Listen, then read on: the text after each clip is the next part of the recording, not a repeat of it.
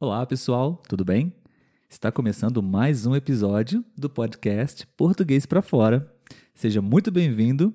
Meu nome é Olavo. E o meu é Letícia. Oi, Letícia. Oi, Olavo. Preparada para mais uma sugestão para os nossos ouvintes de tópicos, temas para conversas? Com certeza. Muito bem, então vamos lá.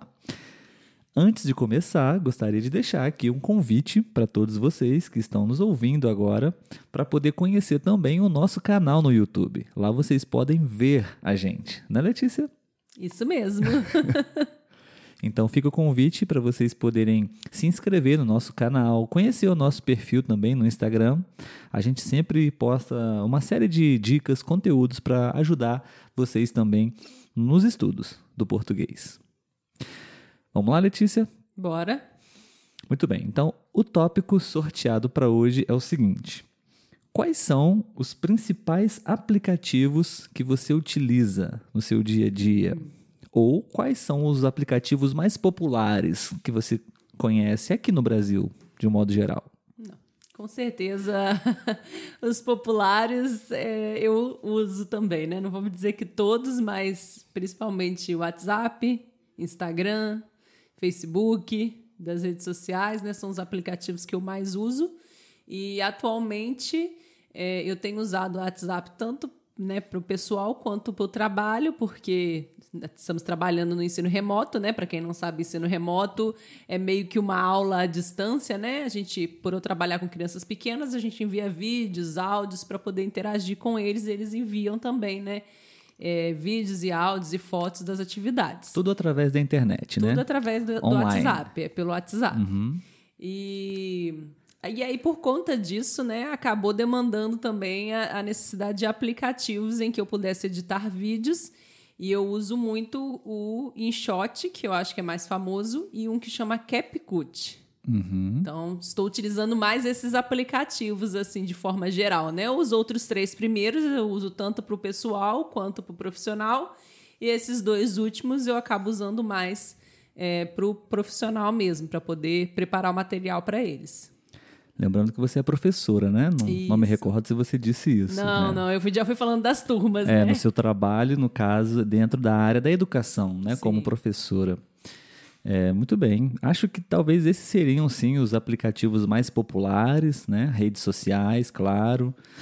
É, mas, de um modo geral, na verdade, eu acho que hoje em dia existe aplicativo para tudo. Sim, né? Tá tudo certeza. na palma da nossa mão ali. Se você quer aprender a dançar, cantar, fazer exercícios, enfim, você encontra aplicativo para qualquer necessidade, né? É mas eu também diria que acho que é bem usado atualmente aplicativos de bancos, né? Verdade. Utilizamos, pelo menos, né, muitos aplicativos sim. de bancos. E acho que sim, seriam esses os aplicativos mais populares, os mais usados também, por mim, eu diria. É. É, uma outra pergunta, Letícia, dentro desse tema: qual seria o aplicativo, você teria, você teria que definir apenas um. Qual é o aplicativo que você acha que realmente eu sei que não, não existe só um, mas escolha um aí, por favor, que você acha que mais impactou, que transformou a modernidade, a atualidade hoje em dia, que é uma coisa que realmente é, não dá para viver sem mais. É, eu acho que eu fiquei assim, pensando rapidamente, eu ficaria entre os aplicativos de banco, que eu acho uhum. que facilita muito a vida, mas eu acho que ele ainda não é tão popular. Ele é muito popular, eu acho que principalmente entre os jovens, mas as pessoas mais velhas, pela dificuldade né, em mexer nesses tipos de aplicativos, ficam com receio de acontecer alguma coisa.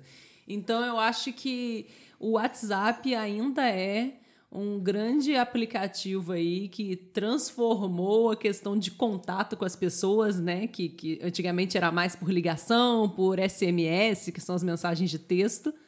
Então eu acho que se fosse para escolher um de que, que teve um grande impacto seria o WhatsApp, porque a gente vê pessoas de todas as idades mexendo, né? Tanto crianças que podem mandar áudio, quanto adultos, pessoas mais velhas que apesar de ter uma dificuldade de mexer, talvez encontrem nesse aplicativo a possibilidade de conversar com pessoas distantes, sem ter aquele custo de ligação, né? Sem ter que ter um telefone fixo em casa. Então eu acho que ele foi o que mais impactou aí.